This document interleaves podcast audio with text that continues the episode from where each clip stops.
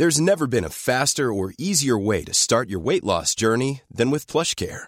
PlushCare accepts most insurance plans and gives you online access to board-certified physicians who can prescribe FDA-approved weight loss medications like Wigovi and Zepbound for those who qualify. Take charge of your health and speak with a board-certified physician about a weight loss plan that's right for you.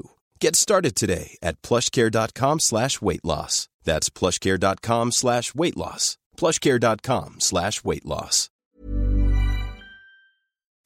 Herzlich willkommen zu Auf Deutsch gesagt, dem Podcast für fortgeschrittene Lerner der deutschen Sprache.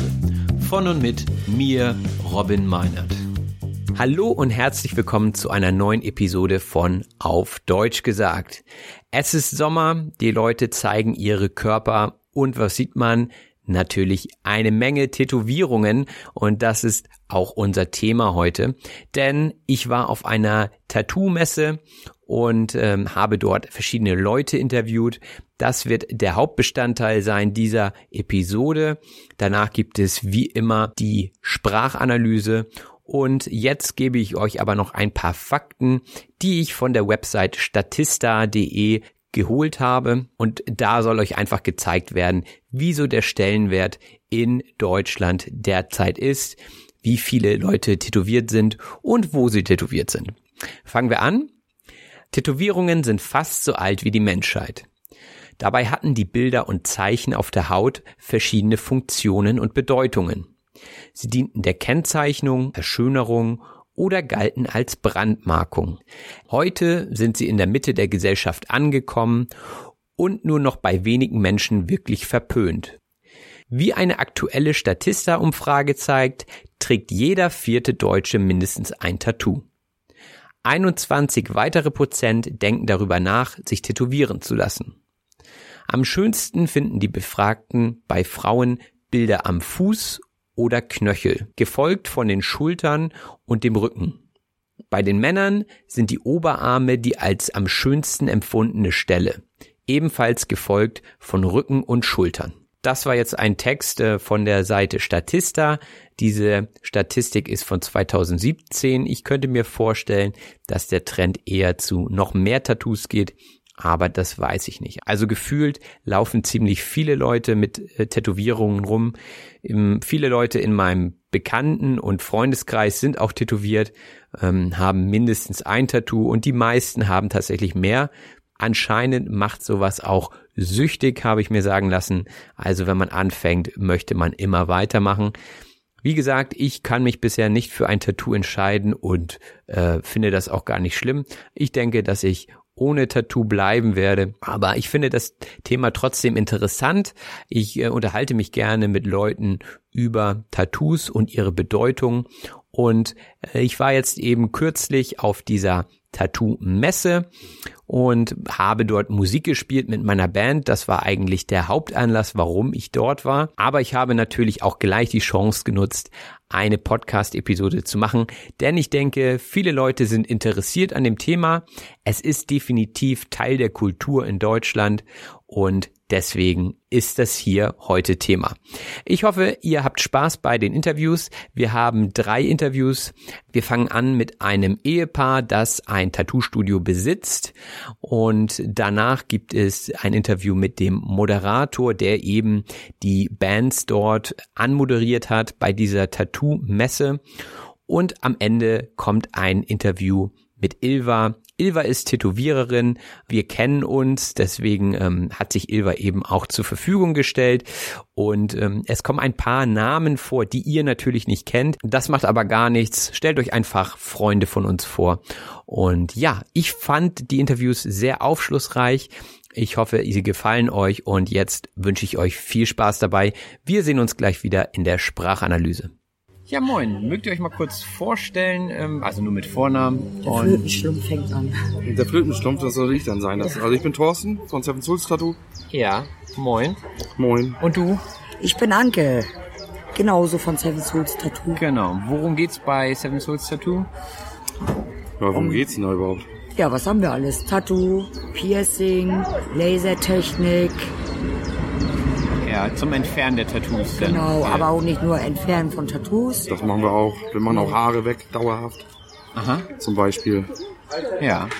Und wie seid ihr darauf gekommen? Also zehn Jahre ist jetzt ja Jubiläum, ne?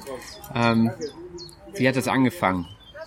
Ja, sie hat immer gezeichnet, gemalt und, und ich habe Fußball geguckt. Ja. Nicht gespielt zu der Zeit. Ja. Aber ja, so ist das halt entstanden irgendwie, dass wir da, sie wollte auch was dazu beisteuern zur Familie. Ich war damals noch am Bau tätig und bin dann aber krank geworden und da mussten wir irgendwie was einfallen lassen. Und da haben wir da vorher schon gesagt, wir wollten da so, oder sie sollte sowas mal machen oder hatten wir die Idee. Ja. Und dann, ähm, ja, dann haben wir das halt in die Tat umgesetzt und haben uns dann gegenseitig angemalt. Dann habe ich das mit dem Krebs doch irgendwie geschafft und ja, irgendwie sind wir dann dabei hängen geblieben. Es wurden immer mehr Kunden, immer mehr Kunden und dann äh, mussten wir das irgendwann auch offiziell machen, weil wir konnten, wollten nicht we- wegen Steuerhinterziehung irgendwann mal in der Gedän landen und so. Ja. Dann haben wir gesagt, dann machen wir jetzt einen Laden, machen wir es offiziell und dann nehmen wir da Geld für und sowas alles und dann, ja, und das klappte von vornherein. Ja, so ist Ja. es entstanden im Grunde genommen. Also man fängt eigentlich als Tätowierer immer erstmal privat an, ne? Meistens. Ja. Also es ist immer eigentlich so gewesen, dass ich ähm, das immer in der Szene so rausgesetzt hatte, dass die meisten sich so eine Ausbildung nicht leisten können. Ja. Ja, ja. Okay. Dass Also, dadurch viele immer selber privat zu Hause angefangen haben. ja. Also, Also- es, es gibt eine Ausbildung. Ja, Nee, es, man also- kann schon ausbilden, aber sie ist nicht anerkannt als Ausbildung. Ah, okay. Ist leider nicht anerkannt. Aber äh, bei uns ist es mittlerweile so, wir haben auch schon mehrere ausgebildet, also in dem Sinne, wie wir das dann halt so verstehen. Ist ja nicht offiziell, aber damit, äh, ja, und dadurch haben die das halt erlernt und haben teilweise eigene Studios und äh, viele sind auch hier geblieben bei uns. Deswegen sind wir so ein großes Team auch mittlerweile. Und unsere Kinder auch schon dabei sind, unsere Tochter, unser Sohn. Ja. Und da wir sieben Kinder haben, dadurch entstand auch der Name Sieben Ah, Seelen. okay, okay. Und ja, was, was fasziniert euch daran so an Tattoos? Ich sage immer, das ist wirklich der Spiegel deiner Seele, die du einfach nach außen trägst. Dein, dein, dein etwas, was du auch einfach zeigen magst. Ja, ja. Und auch dein Körperschmuck oder auch, ähm, du hast ja alle, ob du traurige Momente auf der Haut trägst, lustige Momente, einfach just for fun und man lächelt doch darüber. Also Ja, es gibt so viele verschiedene Gründe, dass man sagt so, ja, ich möchte das. ja. Ich habe meine Eltern immer bei mir hier. Das ist ein altes Verlobungsfoto gewesen. Ja. Also sind dann meistens, die meisten Leute tragen das schon aus persönlichen Gründen, äh, also nicht aus Mode, nur so. Es gibt viele, viele Gründe. Das ein, es gibt auch Just for Fun Sachen, das gibt witzige Sachen, wo man einfach nur, äh, so wie dein Name auf dem, auf dem Po, wenn man dann in der Kneipe ist und sagt dann, Wette ja, ich habe mir deinen deinen Namen auf dem Po tätowieren lassen, dann glauben sie es natürlich nicht, dann Ja. gewinnst du dein Bier natürlich mit. Sowas gibt's natürlich auch, also so witzige Sachen, dann gibt's ähm, ja halt ähm, emotionale Sachen, so Erinnerungssachen, kind, mit den Kindern verbinden, mit den Eltern verbinden oder mit der Familie allgemein. Das ist oft meistens das erste Tattoo, so für Familie oder wenn jemand verstorben ist, der ein nahe stand. Das sind meistens so die ersten Beweggründe. Ja. Ja, oder auch, oder auch, ähm, oder auch einfach nur Sachen, die man cool findet. Der eine findet ein Auto cool, lässt sich das aufs, auf, auf den Rücken tätowieren, weil er das schon immer gut fand und Ja. Und äh, wie, wie entwickelt sich der Trend so? Was ist hier so regional? Also gibt es da jetzt Trends in den letzten zehn Jahren, dass das mehr wird, dass sich mehr Leute tätowieren lassen? Also- ja, auf jeden Fall. Also, also hier, hier in unserer Region äh, entwickelt sich unser Trend leider immer zum Cover-Up hin, weil also so viele, Ja. so viele Fusche an Bord sind. Die meinen, äh, die hatten eine zwei in Kunstunterricht in der Hauptschule und dann können die das ja, ne? Und das ist dann doch nicht der Fall. Also da Ja. werden dann ganz schön viele versemmelt. Also bei uns sind schon, ich sag mal, 60, 70 Prozent ist alles Cover-Up, was wir machen. Und versuchen dann die Sachen zu retten, die andere versaut haben. Ja. Ist so, die, die haben dann halt keine Ausbildung. Am Ende, am, am Anfang denken die, das ist, äh, das ist cool, so wie es ist, ist es aber nicht. Der Trend ist eigentlich ziemlich zum Realistischen hin noch immer. Ja. Also nicht mehr diese Oldschool-Sachen sind auch noch ab und zu gefragt, aber das ist Aber auch jetzt so. Mandala-Sachen, gerade jetzt bei jungen Mädels, Dot Art und sowas. Dot Art, Bloom und dann mit Scratch und, und, und. Also meistens sind das auch eher die jungen Mädels, die dann sich das erste Tattoo machen lassen. Also Ja. Mädchen sind da ein bisschen mutiger, glaube ich. Ja, ja. Ich, sel ich, ich selber habe tatsächlich hier. gar keins. Das junge Mädel von unserer Coffee Bar, Ja. die hat sich vorhin auch das erste Tattoo machen lassen. Ja. Ja, es ist eine Entscheidung, ne? Also ich, ich bin halt jemand, der sich nicht so gut für, für was entscheiden kann, was er dann sein Leben lang dann eben tragen will. Darum fangen die meisten an mit eigenen Einstellungen, Genau. eben da, wozu du immer stehen wärst. Du weißt, das bereust du nicht. Und dann okay, das ist, das bin ich. Ja. Und dann hat man Blut geleckt und Genau. macht meistens weiter, ja. Ja, ja wunderbar. Habt ihr noch irgendwas, was ihr loswerden wollt? Was ich loswerden äh, werden will, was ich auch mal versuche den Leuten zu vermitteln, ist halt dieses, ähm, bei den Privattätowierern ist es halt schwierig. Das, sind, das gibt auch Leute, die haben da Talent Ja. für. Macht euch ordentlich schlau, geht ins Studio. Das größte Problem ist eigentlich die Farbe, weil ähm, die können keine geprüften Farben kaufen. Ach so. Und äh, also wir hatten mal so eine Debatte, habe ich auch mal in, in, in dem einen Studio gehabt mit einer Kundin, äh, die Freundin war da beim Privaten und ähm, ja, der, der meinte, dann hätte in, in Deutschland die Farben, das sind alles geprüfte Farben, die er in Deutschland gekauft hat, hat mir dann die, die Online-Seite gegeben, die war dann tatsächlich in Bremen. Äh, war dann aber verlinkt nach England eigentlich, also eigentlich war das nur so eine Fake-Adresse und Okay. ähm, ja, die Farben kamen dann doch aus China und da waren dann halt, das waren ungeprüfte Farben, wo dann halt viel krebserregende Stoffe drinne sind und was dann die Privattätowierer eigentlich nicht wissen oder meistens nicht wissen, äh, zu deren Entschuldigung, ist, dass halt diese krebserregenden Stoffe auch durchs, durchs Lymphsystem abgebaut werden. Das heißt, die wandern in die Lymphknoten und da Ja. möchte ich eigentlich keine krebserregenden Stoffe drin finden. Eigentlich ist es durch. Also lieber zum Profi als Genau. Weil nicht umsonst die Tätowierer selber, die investieren natürlich auch viel Zeit und auch, ja, alles ins Studio. Und wir tendieren auch eigentlich eher dazu, auch Hygienekurse zu machen und, und, und. ja. Also da ist man doch da eher auf der sicheren Seite. Ja, gut, dann danke ich euch fürs Interview. Bitte, bitte. Wir danken. Viel Spaß noch. Ja, Holger, moin. Moin, grüß dich. Ähm, wir sind hier auf der Tattoo Convention. Was sagst du so? Wie ist dein Eindruck und was ist erstmal so deine Rolle überhaupt hier? Ja, also ich bin heute hier als Moderator gebucht. Wir haben hier ein paar Livebands, sechs Livebands über die letzten zwei Tage gehabt und ja, ich bin halt dafür zuständig, dass die Jungs halt vernünftig angekündigt werden, das Publikum ein bisschen anzuheizen, dass da ein bisschen Stimmung ins Publikum reinkommt und ja, ich habe mich nebenbei noch um die ganze Technik hier gekümmert, alles was PA, Musikanlage, Mischpulte, äh, professionelle Mischer und sowas angeht und ja, das ist so mein Job, den ich hier habe, ehrlich gesagt. Und ja, mir gefällt's hier wirklich gut. Es macht wirklich Spaß hier. Tolle Leute, tolle Bands, nette Leute, gutes Essen, kaltes Bier. Sehr ja, cool. doch, sehr schön. Ja. Und Thema Tattoos, du bist auch äh, tätowiert, sehe Ja. ich. Ähm, wann hast du dein erstes Tattoo bekommen? Äh, das war vor über 20 Jahren. Da war ich im Kosovo-Einsatz von der Bundeswehr und da hatten wir einen Tätowierer bei uns in der Truppe mit drin. Und ja, jetzt haben wir alle das gleiche Tattoo auf dem Oberarm. Gut, das sieht man jetzt natürlich hier nicht, weil Nee. wir ja nur sprechen. Nein, okay. Das war mein erstes Tattoo und dann habe ich ganz viele Jahre Pause gehabt und dann ja, vor einem Jahr habe ich dann angefangen, mir den linken Oberarm komplett zu hacken zu lassen. Ja. Und wa- was bedeutet das für dich, sage ich mal, Tattoos zu haben? Ist das ja für dich auch so ein, so ein Lifestyle oder ist das... Also für mich ist es eigentlich, eine, also ich bin nicht einer, der sich jetzt tätowieren lässt, weil Tattoos gerade in Mode sind. Äh, meine Tattoos haben tatsächlich eine Bedeutung für mich, da steckt eine Geschichte hinter. Äh, zum Beispiel, ich bin zum Beispiel großer Katzenfan, ich habe einen Panther auf dem Unterarm und ein Panther ist ein mystisches Tier aus der Mythologie und äh, wenn dir ein Panther zum Beispiel im Traum erscheint, der zeigt dir immer den Weg. Der du in einer Notsituation bist, zeigt immer den Weg raus und das ist so ein Zeichen bei mir, weil ich auch schon mal natürlich auch mal nicht immer so in der Situation war, in der ich schon mal war. Ich habe auch schon mal schon Pleiten erlebt im Leben und das erinnert mich immer daran, dass du, ein Ziel hast, äh, Blick du immer drauf hast, dich immer weiter dann auch wieder aus dieser Misere rausholen kannst. Ich habe zum Beispiel äh, einen rauchenden Totenkopf auf dem Oberarm, das ist eine Erinnerung an meinen Vater, der am Rauchen gestorben ist. Und also meine Tattoos haben eine Bedeutung für mich. Ja, okay, interessant. Ja, ich persönlich bin ja nicht ähm, tätowiert. Was sagt man als Tätowierter zu, oder was denkt man über Leute, die vielleicht ein bisschen kritisch Tattoos gegenüberstehen oder die nicht tätowiert sind? Äh, was denkt man? Also erstmal muss das jeder für sich selber entscheiden. Das ist ja eine Entscheidung fürs Leben. Wenn du einmal das Tattoo hast, du hast es immer für den Rest deines Lebens, du gehst mit dem Ding auch in eine Kiste. Du kannst es zwar entfernen lassen, weglasern lassen, wenn du es nicht mehr magst, aber natürlich ist es eine großflächige Verletzung der Haut und es wird auch immer ein Narbgewebe zurückbleiben. Das muss wirklich jeder für sich individuell selber entscheiden, ob er dazu Lust hat, ob er das machen möchte. Und also ich habe überhaupt nichts gegen Nicht-Tätowierte, überhaupt gar nichts. Also das jeder so wie er mag. Manch einer sagt mir auch, ich klebe doch keinen Sticker auf dem Ferrari. ja, ja, das so als Beispiel. Spruch, ja. ja ähm, also was ich natürlich auch mal gemerkt habe, ist, dass es auch es Leute gibt, die Tattoos gegenüber recht kritisch gegenüberstehen. Es gibt so einige Leute in der Bevölkerung, bei denen ist Tattoo gleichgesetzt, der war im Knast, im Gefängnis, Ja. weißt du. Und äh, da bin ich immer gerne dabei, dann auch diese Vorurteile mal aufzuheben, weil wir alle ein völlig normales Leben haben. Wir haben Familie, wir haben Kinder, wir haben vernünftige Jobs und alles. Und Tattoos ist halt, das ist auch ein bisschen Lifestyle irgendwie. Das ist auch so eine, eine wie sagt man, so eine innere Einstellung, was man irgendwie haben Ja. muss. Ne? Und da versuche ich immer gerne mal die Leute mal vom Gegenteil zu überzeugen und mal zu sagen, Mensch Leute, guckt euch das mal genau an. Ist eigentlich alles gar nicht so schlimm. Ist nur ein bisschen Farbe unter der Haut und mehr ist es nicht. Ja. Ah, okay, wunderbar. Ja, dann vielen Dank für dein Statement. Ja, gerne doch, kein Thema. Ja, Ilva, dann erzähl mal, du bist Tätowiererin.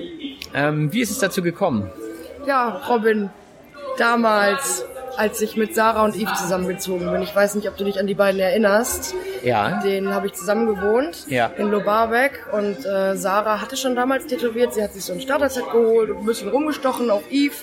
Yves war ja immer sehr bunt bemalt mit schönen und auch nicht so schönen Sachen und ähm, ja, sie hat mich da so ein bisschen mit ins Boot reingenommen Ja. hat mir mein erstes Tattoo gestochen und dann haben wir einfach losgelegt, haben uns Farbklecks genannt, äh, eine eBay Kleinanzeigen gestaltet Ja. und da haben sich tatsächlich Leute drauf gemeldet. Okay. Also privat habt ihr begonnen. Genau, die äh, guten alten Hinterhof-Tätowierer, die bei uns im Studio so verpönt werden. Ja. Das okay. waren wir. Ja. Und was ist jetzt der Unterschied zwischen so einem Hinterhof-Tätowierer und einem Profi? Also würdest du dich jetzt als Profi bezeichnen inzwischen? Per Definition ja.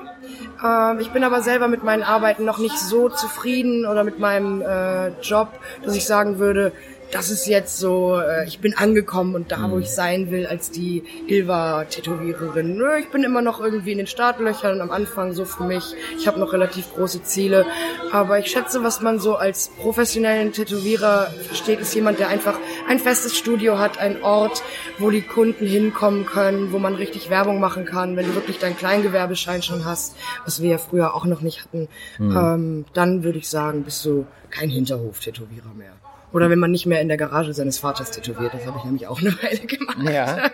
Also gibt es eine spezielle Ausbildung? Weil für mich wäre das jetzt eher so, also heutzutage kann ja jeder Tätowierer werden, sozusagen. Du sagtest gerade, ein Studio müsste man haben, äh, ein Gewerbeschein. Also das könnte ja theoretisch jeder machen.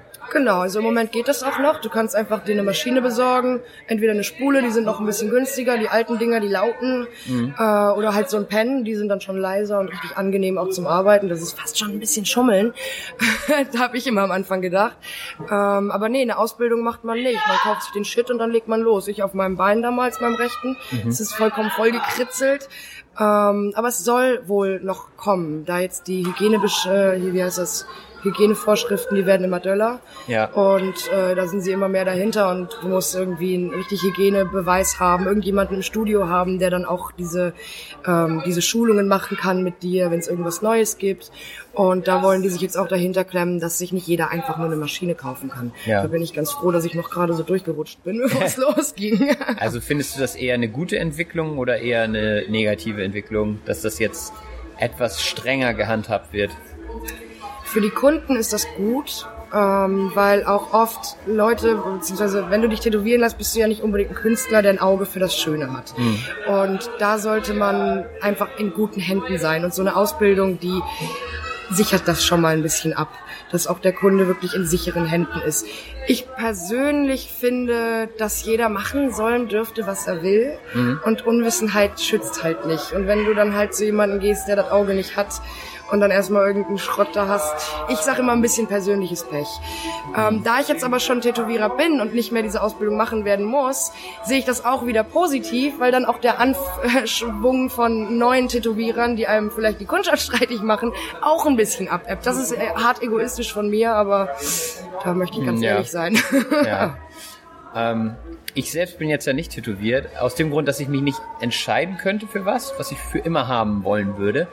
Äh, wie siehst du das? Also du bist da ja, du sagst, dein ganzes Bein ist voll und so, du hast da anscheinend kein, keine Bedenken irgendwie. Also ist dir da, würdest du sagen, dass dir dein Aussehen dann in dem Sinne egal ist? Oder siehst du es als Investition in deine Ausbildung? Oder wie stehst du zu Tattoos und auch zu dem Gedanken, dass das für immer ist? Ja, ähm, es ist auf jeden Fall ein Riesenfaktor, dass es einfach ein Werdegang ist von mir und dass ich sagen kann, das ist halt mein Übungsbein, das sieht so aus und ich habe meinen Traum damit erfüllt und das hat funktioniert. Ja. Ich bin da mega dankbar für. Ich weiß nicht, wie es wäre, wenn ich jetzt nicht Tätowiererin geworden wäre, wäre ich vielleicht anders da eingestellt. Ähm, ich habe auch inzwischen andere Vorstellungen davon, was ich ästhetisch finde an Tätowierungen. Ich mochte vorher kleine Motive und Clipart und Mhm. Popart, so Sachen, die mich ausmachen, Pokémon äh, irgendwo hin oder aus Computerspielen irgendwas, so Ja. ein kleines Motiv. Inzwischen mag ich aber richtig gerne Blackwork und alles, was den Körper im Großen ziert. Ähm, das ist halt ein Weg, den man für immer macht. Solange man lebt und denkt, entwickelt man sich und hat andere Vorstellungen von Ästhetik. Ähm, ich finde es aber nicht verwerflich, wenn man trotzdem anfängt und sagt, ich bin zwar jetzt an diesem Punkt in meinem Leben, werde irgendwann an einem anderen sein, fang aber schon mal an. Es ist ja ein bisschen wie ein Tagebuch auch, ne? Ja, ja. Und es ist wahrscheinlich schwierig, das woanders zu üben, also als auf echter Haut. Schweinehaut, Kunsthaut, es gibt äh, Silikonarme, Beine, Füße. Ich habe so eine Silikonkatze, auf der ich tätowiert habe. Die sind nicht so empfehlenswert, weil man da eher reinschneidet, als wirklich zu tätowieren. Und die Okay. Stencil halten da drauf nicht. Und auch die Kunsthaut, na, ist alles nicht so das Nonplusultra, aber hilft für den Anfang, wenn man ein Gefühl für die Maschine entwickeln will. Da sie ja vibriert, da sie ein bisschen schwer ist, da sie sich anders anfasst als ein Stift, ist das schon mal gut.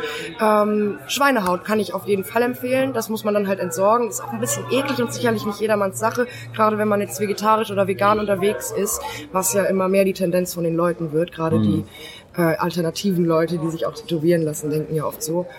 Ähm, aber ja, ansonsten deine eigene Haut. Da kannst du den kompletten Heilungsprozess mit beobachten, siehst, wie die Farbe reingeht. Gut, es ist einfach das Original und äh, du schadest damit niemandem außer dir selbst. Muss man dann halt für sich wissen. Ja, ja, genau. Also würdest du sagen, dass ein guter Zeichner auch ein guter Tätowierer ist? Es geht auf jeden Fall Hand in Hand. Wenn du schon zeichnen kannst, ist Tätowieren lernen im Grunde genommen so, wie wenn du von normalem klassischen äh, Zeichnen auf Ölfarben oder Photoshop oder so umwechselst. Du musst einfach nur ein neues Medium lernen, hast aber schon deine eigene Handschrift und deinen eigenen Stil, den du dann umsetzen kannst. Natürlich, äh, wenn du anfängst zu tätowieren, wirst du immer so die Kunden haben, die ihre Vorstellungen haben. Die haben dann irgendein schönes Bild von Pinterest oder Instagram, was auf dem Foto hübsch aussieht. Ah, das will ich auch haben. Geht das noch ein bisschen kleiner? Was kostet das? Tut das weh?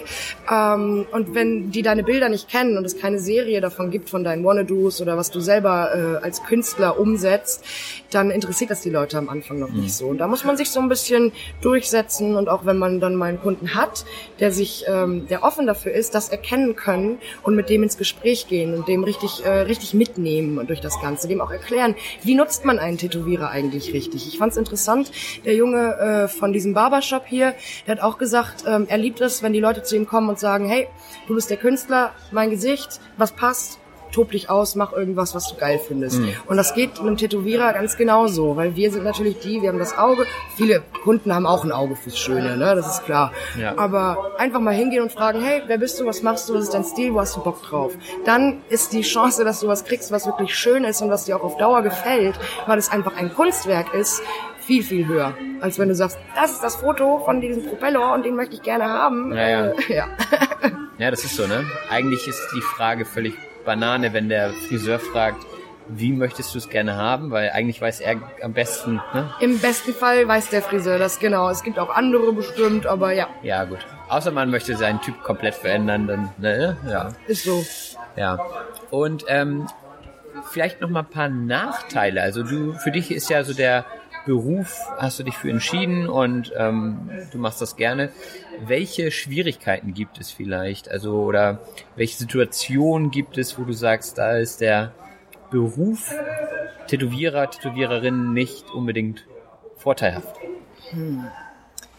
Ich würde sagen, die Nachteile bringen eigentlich alle äh, Berufe mit sich, wo du direkt diesen Kundenkontakt hast. Dass man ähm, schnell übersättigt ist an Menschen, dass man ähm, ja so ein, wie soll ich das sagen? Irgendwann einfach wirst du stumpf. Ich will immer einen guten Job machen, ich will, dass die mich mögen und dass sie glücklich sind, weil du sitzt da ja auch mehrere Stunden. Ähm, und man muss abschätzen können, will die Person sich eigentlich unterhalten oder äh, möchte die lieber in Ruhe gelassen werden? Wie kann ich das gerade das? Da habe ich so meine Schwierigkeiten mit. Aber ich glaube, das bin, das bin auch nur ich. nee, weiß ich nicht. Also Nachteile. Ja. Selbstständigkeit halt. Es ist anstrengend. Man muss sich immer so um so viel selbst kümmern. Ja. Das ist hart. Das ist, äh, du musst dich wahrscheinlich auch selbst versichern. Weg. Ich muss selbst krankenversichert sein Ja. und so und du musst halt checken, reichen meine Kunden dafür schon? Reicht das Geld, was ich dafür verdiene schon? Ja. Man darf sich, äh, wenn man mal ein paar Rechnungen gekriegt hat, die man vielleicht gerade nicht bezahlt kriegt, auch nicht davon verleiten lassen, jetzt seine Tattoos deswegen teurer zu machen und das den Kunden ausbaden Ja. zu lassen, weil das ist auch kein schöner Stil. Also das hat mich so ein bisschen mitgenommen. Das hat ein paar Monate gedauert, bis ich da gefestigt war. Aber auch das überwindet man und dann ist halt immer da- dasselbe, wenn du dein Hobby zum Beruf gemacht hast, die klassischen, ja, kannst ja ein bisschen günstiger machen und mir machst es doch umsonst, weil du liebst das ja auch und so, da, da hat man auch schnell mal genug von, aber, Ja. aber das war's eigentlich. Ja, der Preis ist wahrscheinlich ähm, schwierig festzulegen. Also wie rechnet man das? Natürlich den Zeitaufwand, denke ich mal. Aber dann kommt wahrscheinlich auch dein Talent oder deine Erfahrung noch mit ins Spiel. Also, oder machst du das total individuell? Sagst du, da kommt ein Kunde, der gefällt mir oder den kenne ich, da mache ich, mache ich den Preis und für den nächsten, der vielleicht ein bisschen hochnäsig ankommt, vielleicht schon äh, den Ferrari vor der Tür parkt, der kriegt einen anderen Preis. Glaubst wie du wirklich, dass ich das zugeben Nein, würde? äh, äh, wahrscheinlich nicht. Nein, Nee, nee, aber, aber sowas oder gibt es da feste, nicht. feste Tabellen? Also ich meine, es ist ja immer noch Kunst, das ist ja das Problem. Also wenn du den ist Eis kaufst, schwer. da steht drauf, hier Kugel Eis und so viel Euro. Richtig. Ähm, ja, also wird, denke ich mal, schon individuell gemacht. Es ist super schwieriges Thema, hatte ich ja auch vorhin mit Timbo schon drüber gesprochen, dass man, wenn man die Preise selber machen muss, dann musst du dich halt total rantasten erstmal und du darfst dich auch irgendwie nicht von den Kunden nachher verunsichern lassen. Da muss schon sicher sein, wenn du sagst, es kostet so und so viel, dann kostet es so und so viel. Wir sind nicht zum Falschen hier. Ähm, ich hatte am Anfang richtig Probleme. Ich habe es oft zu günstig gemacht, weil ich me meine eigene Arbeit als so äh, negativ bewertet habe. So, pff, das ist doch nur meins und ach, was auf der einen Seite gut ist, weil dann hat man immer den Drang, besser zu werden und Ja. immer besser und immer besser ist ja auch der Fluch des Künstlers. Ihr kennt es als Musiker sicherlich auch. Ja.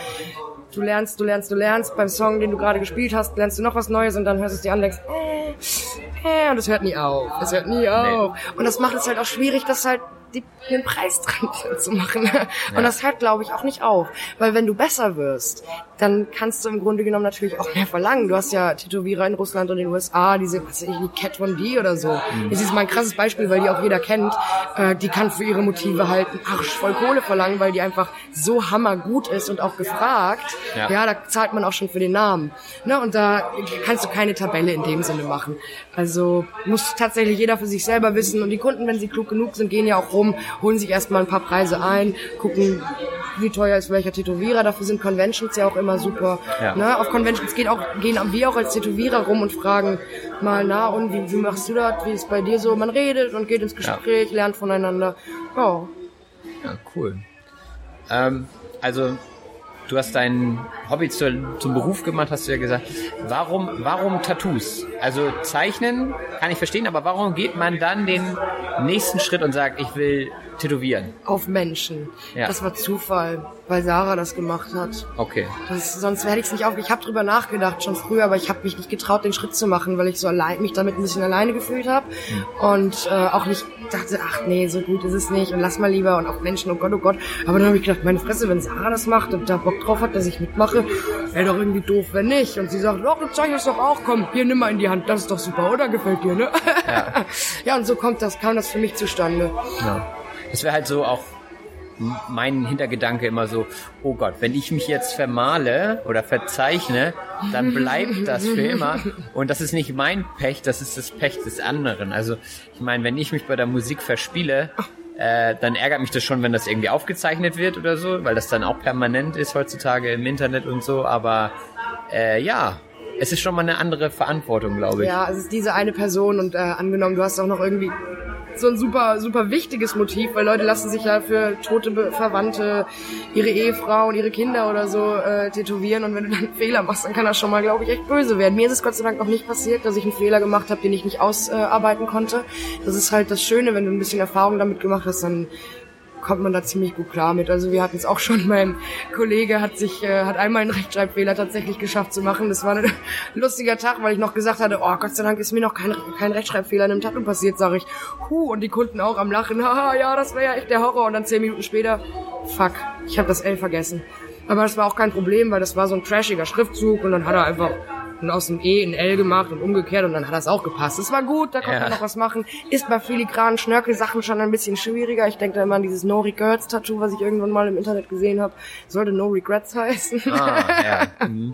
Solche Sachen. Ja, passiert, man schwitzt dann ordentlich. Ähm, Ja. Mir ist es auch tatsächlich mal passiert, dass ich äh, über eine Linie drüber gemalt habe, die frei bleiben sollte in so einem Blumenmotiv, wo ein Dreieck drin war, wo einfach gar keine Linien waren quasi. Das war dann leer und ich habe drüber gemalt. Alter, habe ich angefangen zu schwitzen. Mir ist es erst gar nicht aufgefallen. Und irgendwann habe ich es dann gesehen und dachte so, scheiße, scheiße, scheiße. Oh, kacke, was mache ich jetzt? Aber Gott sei Dank gibt es etwas, das nennt sich Flashpot. Damit kannst du bei frisch gestochenen Sachen nochmal drüber gehen. Die zieht die Farbe tatsächlich nochmal raus. Ah, okay. Es bleibt immer minimal sichtbar, aber man kann dann nochmal ein bisschen mit hellerem drüber gehen. Sogar da gibt es Möglichkeiten. Ah, okay. Ja. Ja, cool. Dann ähm, sage ich vielen Dank. Möchtest du noch irgendwas persönlich loswerden in Richtung Tattoos? Sollen sich die Leute tätowieren lassen? Oder was sagst du? Ähm, Ich sag auf jeden Fall, lasst euch tätowieren, wenn ihr da Bock drauf habt. Wenn nicht, dann lasst es. Jedem äh, Tierchen sein Pläsierchen, aber denkt daran, euren Körper damit zu schmücken oder euch was Gutes zu tun und nicht etwas zu tun, weil ihr bei irgendjemand da draußen in der Welt einfach ein Bild vermitteln wollt. Tut es für euch und für Ästhetik. Ja. ja, cool. Das war doch ein nettes Abschlusswort. Dankeschön. Would you like to look five years younger? In a clinical study, people that had volume added with Juvederm Voluma XC in the cheeks perceived themselves as looking five years younger at six months after treatment. Look younger, feel like you. Add volume for lift and contour in the cheeks with Juvederm Voluma XC. Reverse signs of aging by adding volume to smooth laugh lines with Juvederm Volure XC. For important safety information and to find a licensed specialist, visit juvederm.com. That's J U V E D E R M.com. Not for people with severe allergic reactions, allergies to lidocaine, or the proteins used in Juvederm. Common side effects include injection site redness, swelling, pain, tenderness, firmness, lumps, bumps, bruising, discoloration, or itching. There's a risk of unintentional injection into a blood vessel, which can cause vision abnormalities, blindness, stroke, temporary scabs, or scarring. Talk to a licensed specialist to find out if it's right for you. Die Sprachanalyse. Jetzt könnt ihr wie immer die PDF-Datei öffnen und mit mir durch die Vokabeln und Redewendungen gehen. Ich hoffe, euch haben die Interviews gefallen. Äh, Die Tonqualität war natürlich nicht optimal, denn wir waren eben auf dieser Messe und ähm, ich habe mich stets bemüht, natürlich die Soundqualität hochzuhalten, aber im Hintergrund hat man ein paar Geräusche, und die kann man eben nicht vermeiden. Das ist eben der Nachteil bei Interviews, aber ich denke, dass es für euch auch eine gute Übung ist, mal unter nicht optimalen Verhältnissen Sprache zu hören, denn wenn ihr euch vorstellt, am Telefon äh, müsst ihr natürlich auch manchmal genau hinhören, könnt nicht immer alles genau gleich verstehen. Und es ist wichtig, einfach in jeder Situation Sprache zu verstehen. Ein anderes Beispiel wäre in der Kneipe, wenn es laut ist. Also es sind in der Realität nicht immer optimale Bedingungen und äh, so ist das eben auch beim Podcast. Fangen wir mal an mit dem ersten Wort, das relativ häufig genannt wurde, und zwar Tattoo. Tattoo ist kein ursprünglich deutsches Wort. Wir haben das deutsche Wort die Tätowierung. Viele Leute benutzen aber einfach das Wort Tattoo, weil es eben kürzer ist und weil es ein bisschen cooler klingt, wenn man ehrlich ist. Also das Tattoo, die Tätowierung. Der deutsche Begriff also die Tätowierung. Und dann haben wir das Verb tätowieren. Das musste ich tatsächlich auch das erste Mal schreiben und habe mal nachgeguckt, wie man es schreibt. Man schreibt es tatsächlich so, wie man es spricht, mit Ä und W. Tätowieren ist also das Einbringen von Farbe in die Haut. Und am Ende hat man dann eben einen Schriftzug oder eine bildliche Darstellung. Also eine Tätowierung. Das nächste Wort ist etwas beisteuern. Also in dem Interview mit den beiden wurde gesagt, dass sie ähm, eben etwas zum Unterhalt der Familie beisteuern sollte. Und beisteuern bedeutet etwas beitragen, etwas dazugeben. Ein anderes Szenario wäre eben, ihr seid auf einer Party eingeladen und ihr wollt zusammen ein Geschenk schenken. Also einer besorgt das Geschenk und alle anderen steuern etwas Geld dazu bei. Also sie geben ein bisschen Geld dazu und ihr verschenkt das Präsent zusammen. Das wäre also beisteuern. Jeder gibt seinen Teil dazu. Ein weiteres Wort ist die Steuerhinterziehung. Die Steuerhinterziehung ist oftmals in den Nachrichten und bedeutet nicht bezahlen von Steuern.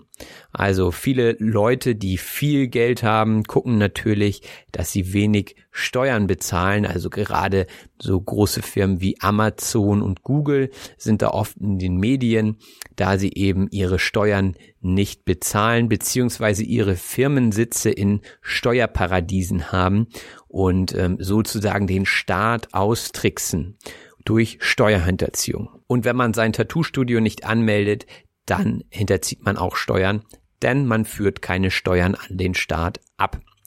Wenn man Steuerhinterziehung begeht, kann man ganz schnell hinter Gittern landen. Hinter Gittern bedeutet im Gefängnis landen. Also hinter Gittern, das könnt ihr euch auch bildlich vorstellen. Ein Gitter sind ja so die Stangen von der Zelle. Die alten Gefängnisse waren ja wirklich so, ich weiß nicht, wie es heute aussieht, ehrlich gesagt, aber dass man eben Stangen von oben nach unten hat und diese bilden eben das Gitter und hinter diesen Gittern ist man dann eben, wenn man ein Gefangener ist. Ich hoffe, von euch ist keiner hinter Gittern derzeit oder auch niemanden, dem ihr nahe steht. Nahestehen bedeutet eine enge Beziehung zu jemandem haben. Also wenn ihr jemandem nahesteht, dann ist das meistens ein Familienmitglied oder ein Freund. Das kann man sich auch wieder sehr gut bildlich vorstellen. Also wenn man körperlich nahe ist, hat man meistens eine enge Verbindung. Aber hier ist es eher die emotionale Nähe. Ein weiteres Wort ist der Beweggrund. Der Beweggrund ist ein Motiv beziehungsweise die Motivation. Also wenn ihr Sport macht zum Beispiel, dann habt ihr meistens einen Beweggrund und das ist zum Beispiel, dass ihr besser aussehen wollt. Das wäre euer Beweggrund, eure Motivation dahinter, diesen Sport auszuüben. Ich hoffe, beim Sport und bei der Arbeit seid ihr keine Pfuscher. Der Pfuscher ist jemand, der nicht gründlich arbeitet. Und gerade im Tattoo-Bereich wurde eben gesagt, dass es dort viele Pfuscher gibt, also Leute, die das eben gar nicht können und trotzdem machen und sich dann wenig Mühe geben, beziehungsweise einfach kein Talent dafür haben und das dann am Ende nicht gut aussieht. Man könnte auch sagen, sie versemmeln das Tattoo oder die Tätowierung.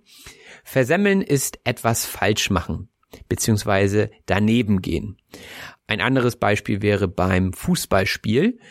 Wenn ihr schießt und neben das Tor schießt, dann habt ihr den Ball versemmelt. Also ihr habt es irgendwie falsch gemacht, diesen Schuss falsch ausgeführt und deswegen ist der Ball daneben gegangen. Man kann aber auch eine Arbeit versemmeln in der Schule, also wenn man nicht gelernt hat und zu wenig hinschreibt, zu wenig weiß und dann nach Hause geht, dann weiß man meistens schon, dass man die Arbeit versemmelt hat. Man könnte auch vom Versauen sprechen. Versauen ist im Prinzip dasselbe, also etwas verderben, etwas falsch machen. Ich könnte zum Beispiel ein Gericht versauen, also etwas zu essen, äh, indem ich zu viel Salz hineingebe oder zu viel Pfeffer. Dann würde ich den Geschmack versauen. Man könnte aber auch sagen, ich würde das Gericht versemmeln. Also versemmeln und versauen sind ziemlich synonyme Wörter. In einigen Situationen benutzt man eben eher versemmeln und in anderen versauen. Man kann auch ein Bild versauen und das kann beispielsweise ein Mandala sein. Ein Mandala ist eine abstrakte oder bildhafte Darstellung. Also ich kenne das von damals aus dem Kindergarten. Da haben wir auch Mandalas ausgemalt mit so Buntstiften. Äh, ich denke, Mandala ist auch ein Wort, was auf der ganzen Welt so oder so ähnlich klingt. Ich denke, ihr wisst, was gemeint ist.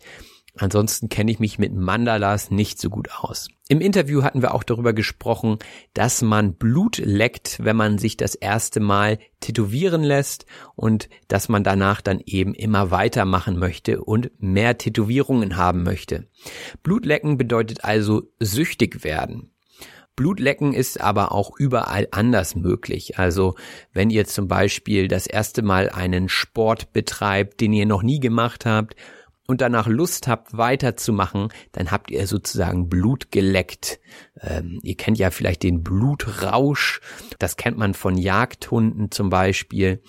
Die haben dann eben einmal Blut geleckt und wollen mehr Blut beziehungsweise mehr Tiere jagen.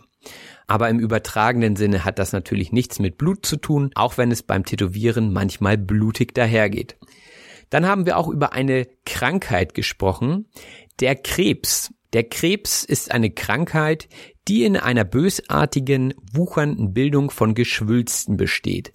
Also eine Volkskrankheit kann man auch sagen. In Deutschland sterben sehr, sehr viele Menschen an Krebs, denn es gibt sehr, sehr viele Arten von Krebs und da bilden sich dann eben diese Geschwülste, also das sind ähm, Gewebebildungen, die bösartig sind, auch Tumore genannt. Und ähm, die wachsen dann und führen oftmals zum Tod, wenn sie eben nicht behandelt werden. Krebs ist also definitiv eine Krankheit, die man kennen sollte, also die Vokabel. Krebs ist natürlich auch ein Tier, also der Flusskrebs mit den Scherenhänden, das ist natürlich auch der Krebs, aber der hat nichts mit der Krankheit zu tun. Ehrlich gesagt weiß ich nicht, warum da dasselbe Wort genommen wurde. Und oftmals hat der Krebs auch etwas mit dem Lymphsystem zu tun. Das Lymphsystem ist Teil des Immunsystems. Und wenn das eben nicht funktioniert, dann kann es auch zu Krebs führen. Also das Immunsystem, hatte ich ja schon mal in einer anderen Folge erklärt, ist das Abwehrsystem des Körpers. Also wenn ihr krank werdet, dann kämpft das Immunsystem gegen die Krankheit an. Und wenn dieses System nun mal kaputt ist, dann hat die Krankheit sozusagen vollen Zugriff auf euren Körper und ihr könnt sie nicht abwehren. Ja, kommen wir mal wieder zu positiveren Themen zum Anheizen. Anheizen ist Stimmung machen. Also das war jetzt schon das nächste Interview mit dem Moderator und er sah seine Rolle im Anheizen der Leute, also er hat Stimmung gemacht. Das kann man zum Beispiel machen, wenn man fragt, seid ihr gut drauf? Heute ist schönes Wetter und äh, was habt ihr heute gemacht? Also die Leute so mit einzubeziehen und äh, klatscht mal mit, ähm, singt mal mit, oder jetzt möchte ich einen Riesenapplaus hören für die nächste Band. Das wäre anheizen, also Stimmung machen. Neben dem Moderator gab es auch einen Techniker und der stand am Mischpult. Das Mischpult ist das Gerät zum Mischen von Musik. Da laufen sozusagen alle Kabel rein von den Instrumenten und am Mischpult kann man dann eben einstellen, wie laut die Instrumente sein sollen. Und es ist immer wichtig, einen guten Tontechniker am Mischpult zu haben. Aber wieder zurück zu den Tätowierungen. Das Wort zuhacken wurde benutzt. Das kannte ich tatsächlich selber noch gar nicht, weil ich, wie gesagt, keine Tattoos habe. Aber in der Tattoo-Szene wird vom Zuhacken gesprochen, wenn man sich vollkommen tätowieren lässt. Also hacken, ne? man kann sich ja vorstellen, dass äh, die Farbe so in der Art unter die Haut gehackt wird. So stelle ich mir das jedenfalls vor. Deswegen spricht man hier vom Zuhacken.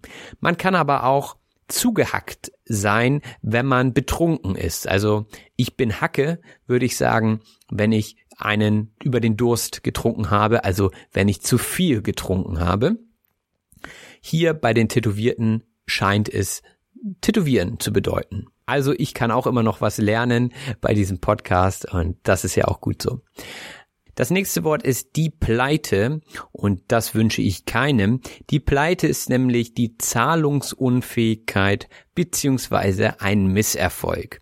Also im Falle eines Unternehmens, einer Firma, ähm, kann es sein, dass man durch schwierige Zeiten geht und eben kein Geld hat, um seine Schulden zu bezahlen.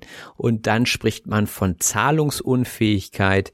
Ähm, das Ganze ist natürlich noch etwas komplexer, aber grundsätzlich geht es darum, dass man kein Geld mehr hat. Also man ist pleite oder man erleidet eine Pleite, kann man auch sagen. Man kann aber auch unabhängig von Geld eine Pleite haben, wenn man zum Beispiel ein Konzert gibt und niemand kommt oder man sich den ganzen Abend verspielt. Dann bedeutet das, man hat einen Misserfolg, also war das Konzert eine Pleite.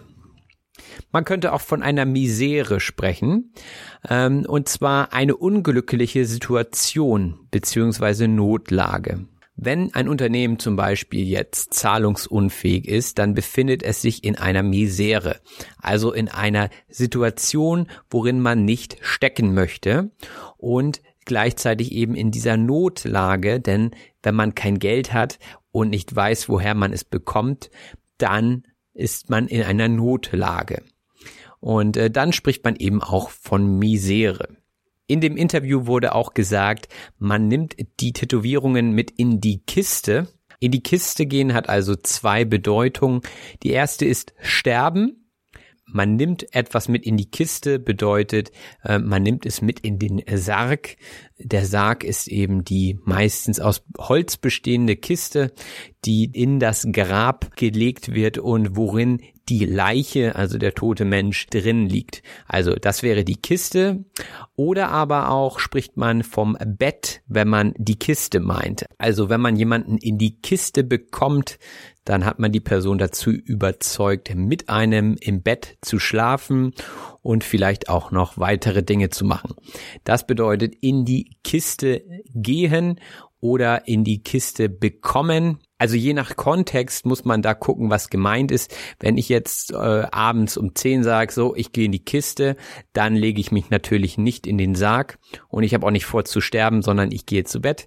Wenn man im Kontext von Tod von Kiste spricht, dann meint man den Sarg. Wenn man eine Verletzung hat, die nicht tödlich verläuft, dann bildet sich meistens eine Narbe.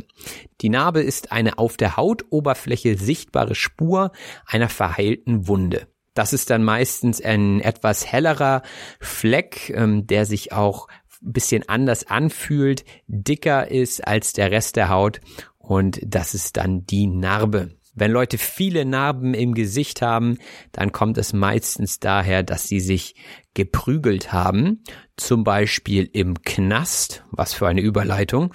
Der Knast bedeutet das Gefängnis, also hinter Gittern sein, im Knast sein, im Gefängnis sein. Also ein Synonym für Gefängnis, der Knast. Dann kommen wir zu einer Redewendung und zwar jemanden ins Boot holen. Wenn man jemanden ins Boot holt, dann bindet man ihn in ein Projekt ein. Angenommen, ihr seid beim Geschäftsmeeting. Ich weiß ja nicht, was ihr beruflich macht, aber Meetings sind ja heutzutage an der Tagesordnung, also werden oftmals gehalten. Und äh, dann geht es darum, das Team zu stärken und vielleicht Leute zu überzeugen.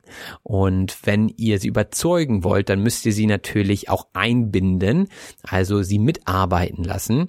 Und ihr versucht über diesen Weg jemanden ins Boot zu holen. Das hat mit dem Boot, das auf dem Wasser schippert, nichts zu tun. Dennoch kann man das auch sinnbildlich sehen. Also wenn man in einem Boot sitzt und man nimmt jemanden mit in das Boot, dann ist derjenige eben Teil der Crew, Teil des Teams und äh, ist wahrscheinlich auch bereit dazu mitzuhelfen und mitzurudern. Auch wurde das Wort Farbklecks genannt. Der Farbklecks ist ein Fleck aus Farbe. Also wenn ihr malt und ihr kleckst, also ihr verliert Farbe ungewollt, dann entsteht eben dieser Fleck und äh, der ist meistens etwas dicker, wenn man ihn nicht gleich verreibt, also mit dem Pinsel verstreicht, dann bleibt eben dieser Farbklecks. Und so hat Ilva damals ihr Tattoo-Studio im Hinterhof genannt. Der Hinterhof ist ein von Häusern eingeschlossener Platz. Also wenn ihr so einen Hof habt, dann ist das meistens ein Platz, der von anderen Häusern umgeben ist. Und wenn der eben nicht zur Straße hinaus ist, sondern nach hinten, dann spricht man vom Hinterhof. Also so, dass es keiner sehen kann. Und äh, diese Hinterhof-Tätowierer sind verpönt, wurde gesagt. Verpönen bedeutet für schlecht oder schädlich gehalten werden und daher eben abgelehnt oder gemieden werden. Verpönt sind zum Beispiel auch Politiker wie Donald Trump. Jedenfalls in Deutschland ist er relativ verpönt. man hält ihn für schlecht und äh, daher meidet man, naja gut, wie soll man ihn meiden? Er ist ja überall in den Medien, aber man lehnt ihn ab, sozusagen, man lehnt seine Person ab. In Deutschland ist es zum Beispiel aber auch verpönt, sein eigenes Getränk mit in ein Restaurant zu nehmen. Also da sagt man auch, die Person, die im Restaurant Essen bestellt, die sollte dann auch Trinken bestellen oder eben nach Wasser fragen, aber man bringt eben nicht sein eigenes Getränk mit. Das ist verpönt. Kommen wir zu einer weiteren Redewendung und zwar in den Startlöchern sein beziehungsweise in den Startlöchern stehen. Kann man beides sagen und bedeutet am Anfang stehen beziehungsweise bereit sein, etwas zu tun. Also wenn ich in den Startlöchern stehe, dann bin ich bereit. Ihr könnt euch das wieder vorstellen. Wenn man in den Startlöchern beim Rennen steht, also angenommen 100 Meter Lauf, dann stehen die Läufer und Läuferinnen dort bereit und warten nur, dass es losgeht. Sie stehen in den Startlöchern und natürlich sind sie auch noch ganz am Anfang des Weges. Also diese zwei Bedeutungen hat man. Wenn ich in den Startlöchern stehe, dann warte ich zum Beispiel, dass es losgeht. Also ich habe meinen Koffer gepackt für eine Reise und morgens stehe ich auf und warte, dass die Zeit vergeht, bis der Zug kommt. Dann stehe ich in den Startlöchern für meinen Urlaub. Das Gegenteil von Urlaub ist der Gewerbeschein. Natürlich ist es nicht das Gegenteil, aber es hat mit Arbeit zu tun und der Gewerbeschein ist nämlich die Berechtigung, ein Gewerbe zu haben. Also es gibt ja den Handel, es gibt ein Handelsgewerbe zum Beispiel, aber beim Gewerbe geht es eigentlich eher darum, etwas zu produzieren oder eine Dienstleistung herzustellen. Und äh, da sind es zum Beispiel Köche, das ist ein Gewerbe. Oder eben auch Tätowierer. Die haben ein Gewerbe, also sie bieten ihre Leistung an und bekommen dafür Geld. Und das muss angemeldet sein und da bekommt man eben diesen Gewerbeschein. Sonst würde man schwarz arbeiten, also an der Steuer vorbeiarbeiten und Steuerhinterziehung begehen. Und das möchte man natürlich verhindern. Man könnte dann auch vom Schummeln sprechen. Schummeln ist unehrlich handeln beziehungsweise mogeln. Mogeln ist auch ein interessantes Wort, das habe ich, glaube ich, das letzte Mal in der Grundschule verwendet, aber dennoch ein echtes deutsches Wort und das bezeichnet eben immer Sachen, die leicht unehrlich sind. Also äh, wieder ein Schulbeispiel, wenn ihr in der Schule beim Nachbarn abschreibt, ja, ihr guckt, was der andere geschrieben habt, dann schummelt ihr oder mogelt ihr. Also ihr handelt unehrlich, aber das ist jetzt eher eine Bagatelle, also etwas, was nicht so schlimm ist, eher so ein Streich. Bei der Steuerhinterziehung würde ich nicht mehr von Schummeln sprechen. Das ist tatsächlich kriminell und das ist nochmal eine andere Stufe. Also Schummeln eher so bei kleinen Sachen, wo man ein bisschen unehrlich ist. Schummeln ist erlaubt, sagt man auch manchmal. Aber Schummeln ist manchmal gar nicht so einfach, wenn der Nachbar oder die Nachbarin gekritzelt hat. Kritzeln bedeutet unsauber zeichnen oder schreiben. Ilva hatte zum Beispiel vom Kritzeln gesprochen. Wenn man etwas anfängt zu malen und man kann auch nicht so gut malen, dann nennt man das eher Kritzeln als Malen, weil man eben die Qualität nicht so hoch einschätzt. Also Kritzeln ist unsauberes Zeichnen oder Schreiben. Das nächste Wort ist die Hygiene. Die Hygiene ist Sauberkeit oder Reinheit. Das ist gerade beim Kochen in Restaurants auch wichtig, dass man eben Hygienevorschriften befolgt, denn keiner möchte Bakterien, die eben ungewollt sind, im Essen haben. Und so ist es auch beim Tattoo. Denn es entsteht eine Wunde und wenn dort Bakterien oder Keime reinkommen, dann kann sich die Haut oder das Gewebe dahinter eben entzünden. Und das möchte man vermeiden. Also steht Hygiene ganz hoch im Kurs, auch bei Tattoo-Studios. Die nächste Redewendung ist sich hinter etwas klemmen. Wenn man sich hinter etwas klemmt, dann setzt man sich dafür ein. Also beispielsweise, wenn es darum geht, wer organisiert das nächste Fest in der Firma. Äh, dann gibt es meistens ein Komitee und diese klemmen sich dahinter, also die organisieren alles und gucken, dass alles klappt. Also sie klemmen sich dahinter, sie setzen sich dafür ein. Und äh, ich klemme mich dahinter, jede Woche beziehungsweise alle zwei Wochen hier einen Podcast abzuliefern. Also ich setze mich dafür ein, ich überlege mir Sachen und führe sie durch. Also wenn man sich hinter eine Sache klemmt, dann setzt man sich stark dafür ein. Auch haben wir vom Handhaben gesprochen. Handhaben bedeutet mit etwas umgehen. Ein Beispiel aus dem Alltag wäre die Wäsche. Wie handhabt ihr eure Wäsche? Also sortiert ihr sie vorher? Wie legt ihr sie zusammen? Wie wascht ihr sie? Wascht ihr Weißes mit Dunklem oder wie handhabt ihr das? Das wäre ein Szenario, wo man über Handhaben sprechen kann. Also wie geht ihr damit um? Oder es gibt Probleme im Verkauf. Äh, und dann fragt man den Chef, ja, wie handhaben wir das? Also wie lösen wir dieses Problem? Wie gehen wir mit dieser Situation um? Also handhaben, mit etwas umgehen. Ein weiteres Wort ist streitig machen.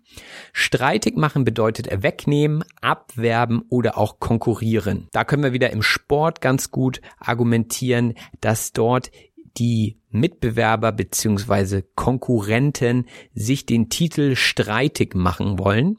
Also alle kämpfen darum, bester zu werden, also Sieger zu sein und äh, sie machen sich den Titel streitig. Oder wenn es auf der Arbeit darum geht, eine Person zu ersetzen, dann würde man auch sagen, jemand anders macht demjenigen den Posten streitig. Zieren ist das nächste Wort. Etwas zieren bedeutet etwas schmücken. Also die Tätowierungen zieren den Körper, sie schmücken den Körper. Man kann auch etwas verzieren, also auf dem Kuchen, wenn der fertig ist, dann kann man ihn noch verschönern, indem man etwas Sahne drauf macht oder Marzipan, ähm, je nachdem, was man möchte. Also etwas schmücken. Das ist, denke ich, nicht verwerflich. Verwerflich bedeutet unmoralisch oder anrüchig. Also jemandem sein Geld zu klauen oder zu stehlen, finde ich verwerflich. Das finde ich unmoralisch, das macht man nicht. Ein weiteres Wort ist das Tagebuch. Das Tagebuch ist ein Heft oder ein Buch für tägliche Eintragungen. Ich hatte damals auch ein Tagebuch in der Kindheit beziehungsweise in meiner Pubertät und wenn man da mal so reinguckt, was da drin steht, ist das schon ziemlich witzig. Da habe ich zwar nicht jeden Tag reingeschrieben, aber so die wichtigsten Ereignisse, wenn man verliebt war oder wenn man etwas Cooles erlebt hat, dann hat man das in das Tagebuch geschrieben. Ähm, habt ihr sowas auch? Das würde mich interessieren. Äh, und wenn ja, dann guckt da doch mal rein. Das ist wirklich witzig, was man teilweise wiederfindet in diesen Tagebüchern. Wie mache ich jetzt die Überleitung zu Silikon? Einfach gar nicht, denke ich mal. Silikon bedeutet Kunststoff. Also ähm, Silikon wird oftmals benutzt für Fugen. Also wenn ihr im Haus ähm, so Ritzen habt, oftmals in der Dusche hat man ja Übergänge, die man eben abdichten will, wasserfest machen will und da kommt dann Silikon rein. Ilva hatte an einem Silikonschwein, glaube ich, oder war es eine Katze? Naja, jedenfalls ein Silikontier äh, hat sie gehabt, um eben zu üben, wie man tätowiert. Das war aber nicht das Nonplusultra.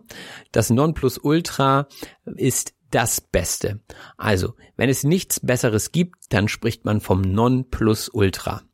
Wenn ich mir zum Beispiel ein neues Mikrofon kaufen würde und dafür 10.000 Euro ausgeben müsste, dann würde ich erwarten, dass es das Nonplusultra ist. Also, dass es kein besseres Mikrofon für diesen Preis gibt. Wir hatten vorhin von Narben und Verletzungen gesprochen. Jetzt ist das nächste Wort der Heilungsprozess. Der Heilungsprozess bedeutet das Heilen einer Wunde. Also das dauert natürlich und das stellt einen Prozess dar und ähm, dieser wird eben Heilungsprozess genannt. Aber leichte Verletzungen und Tätowierungen gehen oftmals Hand in Hand. Hand in Hand bedeutet miteinander auftreten beziehungsweise vorkommen. Hand in Hand bedeutet immer, dass zwei Sachen zur gleichen Zeit passieren beziehungsweise dazugehören. Also zum Beispiel Zahncreme verbrauchen und Zähne putzen geht Hand in Hand. Im Interview war das Beispiel, ähm, dass das gute Zeichnen und das gute Tätowieren Hand in Hand geht. Also, dass jemand, der ein guter Tätowierer ist, auch ein guter Zeichner ist. Und die guten Tätowierer haben ihre eigene Handschrift. Die Handschrift ist im Prinzip das Schriftbild, was man hat. Also jeder Mensch, der schreiben kann, hat eine eigene Handschrift. Aber hier bedeutet es, den eigenen Stil zu haben. Also jeder Künstler hat eine eigene Handschrift, bedeutet, jeder Künstler hat seinen eigenen Stil. Und einige Stile finde ich persönlich ganz schön Banane. Ähm, Banane ist natürlich die Frucht, aber wenn etwas Banane ist, dann ist es unsinnig oder unangebracht. Ich finde es Banane bedeutet ich finde das total blöd. Ein weiteres Wort ist übersättigt sein. Wenn man übersättigt ist, dann ist das Optimum beziehungsweise das Maximum übertreten oder überschritten. Also man kann zum Beispiel eine Pflanze übersättigen, indem man ihr jeden Tag viel zu viel Wasser gibt. Ja, das kann sie nicht gut ab, also das mag sie nicht und äh, dann ist sie mit Wasser übersättigt und wahrscheinlich stirbt die Pflanze dann ab oder sie verfault. Also sie ist dann übersättigt mit Wasser. Man kann aber auch im wirtschaftlichen Bereich von Übersättigung des Marktes sprechen. Also wenn zu viele Anbieter auf einem Markt sind, das ist beispielsweise vielleicht gerade so mit den E-Rollern, ich weiß es nicht, aber da treten jetzt immer mehr Leute auf diesen Markt und irgendwann wird der Markt übersättigt sein. Das heißt, es gibt zu viele Roller und die Nachfrage wird nicht da sein. Das ist jetzt einfach ein Beispiel, was mir gerade einfällt. Also vielleicht wird der Markt bald übersättigt sein. Ilva hatte auch vom Stumpfwerden erzählt. Stumpfwerden bedeutet desinteressiert oder dumm sein oder werden. Also äh, wenn man jetzt stumpf an eine Sache rangeht, dann hat man wenig Lust und man ist nicht wirklich interessiert an der Sache. Also stumpf wird man eigentlich immer nur über Zeit. Wenn man etwas eine Zeit lang macht, ohne dann motiviert zu sein, dann wird man stumpf. Also man kann sich da auch die stumpfe Klinge eines Messers vorstellen. Daher kommt das ja, dass man eben etwas lange macht und dann irgendwie abnutzt. Also zum Beispiel, wenn man mit kranken Leuten arbeitet, äh, kann es vorkommen, dass man eben die Empathie verliert für diese Leute, äh, weil man eben jeden Tag mit kranken Leuten umgeht und da dann vielleicht nicht mehr allzu viel Mitgefühl zeigen kann, wie jemand, der eben selten mit kranken Leuten zu tun hat. Das ist natürlich jetzt nur ein Beispiel und so sollte es natürlich nicht sein. Also niemand sollte stumpf werden über die Jahre, also stumpf werden bedeutet eben weniger Interesse haben nach einer bestimmten Zeit. Einige Leute lassen sich mehr dazu verleiten, andere weniger. Verleiten lassen bedeutet verführen bzw. beeinflussen lassen. Einige Leute lassen sich am Wochenende dazu verleiten, Alkohol zu trinken, obwohl sie es gar nicht wollen, zum Beispiel äh, wenn man mit Freunden unterwegs ist und sie sagen, komm, wir trinken jetzt einen Schnaps und du bist auch dabei, dann verleiten diese Freunde einen dazu, Schnaps zu trinken. Meistens muss man das am nächsten Tag selber wieder ausbaden. Ausbaden bedeutet die Folgen tragen für etwas, was man selbst oder häufiger ein anderer verschuldet hat. Ausbaden bedeutet also, dass man eben die Folgen selbst trägt. Also wenn ich gestern viel getrunken habe, dann muss ich heute mit den Kopfschmerzen leben. Ich muss es also ausbaden. Ich muss die Situation so nehmen, wie sie ist, denn ich bin selbst schuld. Um sich nicht verleiten zu lassen, Dinge zu tun, sollte man gefestigt sein. Gefestigt sein bedeutet einen starken Charakter haben, beziehungsweise eben erfahren sein in einer Sache. Man spricht oftmals von einem gefestigten Charakter, wenn jemand schon viel Erfahrung hat und eben weiß, was er kann. Man kann eben auch im Beruf gefestigt sein, also erfahren sein und selbstbewusst sein. Man sollte aber aufpassen, dass man dann nicht hochnäsig wird. Hochnäsig bedeutet eingebildet oder arrogant. Man sollte niemals hochnäsig sein, denke ich zumindest. Also wenn man etwas gut kann, dann kann man da ja drauf stolz sein. Aber man sollte es nie die anderen so merken lassen, beziehungsweise die anderen deswegen schlechter behandeln oder ignorieren. Also das wäre schlecht und das wäre sehr hochnäsig. Gleich haben wir es geschafft, eine Handvoll Vokabeln haben wir noch. Wir tasten uns langsam an das Ende heran. Herantasten bedeutet sehr vorsichtig an eine Sache herangehen. Ein Beispiel fürs Herantasten ist, wenn eine Sache sehr schwierig ist. Da muss man sich Schritt für Schritt an eine Sache herantasten und dieser Prozess dauert oftmals sehr lange. Also wenn ihr zum Beispiel ein Instrument lernen wollt, dann tastet man sich langsam heran, man lernt zunächst einmal, wie das Instrument aufgebaut ist, dann lernt man einfache Lieder, die werden dann immer komplexer und irgendwann ist man dann richtig gut am Instrument. Aber es sind eben kleine Schritte gewesen und man hat sich langsam an das Instrument herangetastet. Ähm, man kann sich auch an Menschen herantasten, wenn diese etwas schüchtern sind und vielleicht nicht so kommunikativ. Dann muss man sich sehr viel Zeit nehmen, um sich an den Menschen heranzutasten. Tätowierungen sind gefragt. Gefragt sein bedeutet beliebt beziehungsweise nachgefragt werden. Wenn ich gefragt bin, dann bin ich ein cooler Typ. Die Leute wollen etwas mit mir zu tun haben und ähm, gefragt sein ist natürlich ganz angenehm.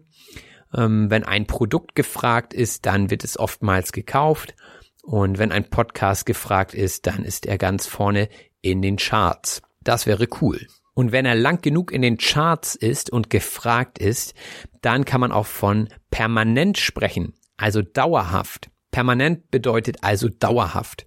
Ähm, es gibt Freunde von mir, die sind permanent pleite. Es gibt äh, Leute, die sind permanent erfolgreich, also dauerhaft. Und dann, je nachdem, welches Adjektiv ihr wählen wollt. Aber natürlich sind auch die Tattoos permanent, also dauerhaft auf der Haut. Einige sehen richtig gut aus und die sind oftmals filigran. Filigran bedeutet fein beziehungsweise detailreich. Also filigrane Linien wären ganz dünne Linien, die mit sehr viel Gefühl aufgetragen wurden. Und um filigran zu zeichnen, muss man natürlich ein guter Künstler sein. Dann wieder eine Redewendung, jedem Tierchen sein Pläsierchen. Das bedeutet, jeder muss leben oder handeln, wie er es für richtig hält. Also ob du ein Tattoo hast oder nicht, jedem Tierchen sein Pläsierchen. Also jeder muss das machen, was er möchte. Und man sollte kein falsches Bild vermitteln. Ein Bild vermitteln bedeutet etwas verkörpern oder darstellen. Und wenn man eben ein Bild vermittelt, dass man äh, gar nicht lebt, beziehungsweise ein falsches Bild vermittelt, dann zeigt man etwas, was eben gar nicht stimmt. Also wenn ich mir jetzt äh, im Gesicht tausend Tattoos machen würde, wo drauf steht, keine Ahnung, zehn Jahre Knast, dann wäre das ein Bild, was ich äh, vermittel, aber was ich natürlich offensichtlich, ich hoffe, dass es offensichtlich ist, äh, äh, wo ich gar nicht hinterstehen kann. Aber letzten Endes ist das alles eine Frage der Ästhetik. Die Ästhetik ist die Schönheit. Also wenn etwas ästhetisch ist, ist es oftmals filigran. Bei Frauen finde ich zum Beispiel, dass es sehr ästhetisch ist, wenn sie filigrane Tätowierungen haben. Das findet jeder unterschiedlich schön, also unterschiedlich ästhetisch. Wunderbar, das war die Vokabelliste für heute. Und jetzt möchte ich noch ein paar allgemeine Sachen loswerden zum Podcast. Und zwar habe ich mich sehr darüber gefreut, dass einige von euch hm, dabei sind, diese Episoden zu transkribieren. Ich denke, dass ihr euch einen großen Gefallen damit tut, denn es ist sehr wichtig, das Gehörte auch mal zu verschriftlichen. Denn ich denke, bei dem Prozess des Hörens überhört man auch viele Sachen. Und wenn man sie dann einfach niederschreiben möchte, dann muss man erstmal jedes Wort verstehen und man muss wissen, wie es geschrieben wird. Und das ist, denke ich, eine sehr, sehr, sehr gute Übung für euer Deutsch. Also vielen Dank für eure Arbeit. Wer Transkriptionen fertig hat, kann sie gerne an mich schicken über die E-Mail-Adresse. Findet ihr auch in den Show Notes, also in der Beschreibung. Weiterhin möchte ich mich bedanken bei der Person, die letzte Woche 10 Euro per PayPal an mich überwiesen hat. Wirklich vielen Dank. Ähm, ich weiß das zu schätzen. Das ist ein ehrlich gemeintes Dankeschön. Und wenn ihr euch anschließen wollt, findet ihr den Link in den Show Notes. Das Geld wird in ein neues Mikrofon investiert, also 10 Euro sind schon mal in meinem Sparschwein. Mal gucken, was da noch so geht. Ansonsten freue ich mich natürlich über jeden Kommentar, über jedes Teilen des Podcasts. Wir sind eine coole Community. Ich freue mich, dass ich auch so viele Nachrichten bekomme ist Wahnsinn, wo ich gehört werde. Ich werde in Indien, Brasilien, äh, überall gehört. Und äh, ich sitze hier in Hamburg in meinem kleinen Kabuff und spreche in ein Mikrofon. Tolle Sache. Äh, ich hoffe, dass das so weitergeht. Und mir bleibt nur zu sagen, euch viel Spaß mit dieser Episode und mit den folgenden Episoden. Das war's für mich für den Juli. Ich wünsche euch noch eine schöne sommerliche Woche. Macht es gut. Bis bald. Euer Robin. Das war auf Deutsch gesagt. Ich hoffe, dass es euch gefallen hat. Wenn das so ist, abonniert doch bitte meinen Podcast und lasst mir einen Kommentar da. Vielen Dank und bis bald.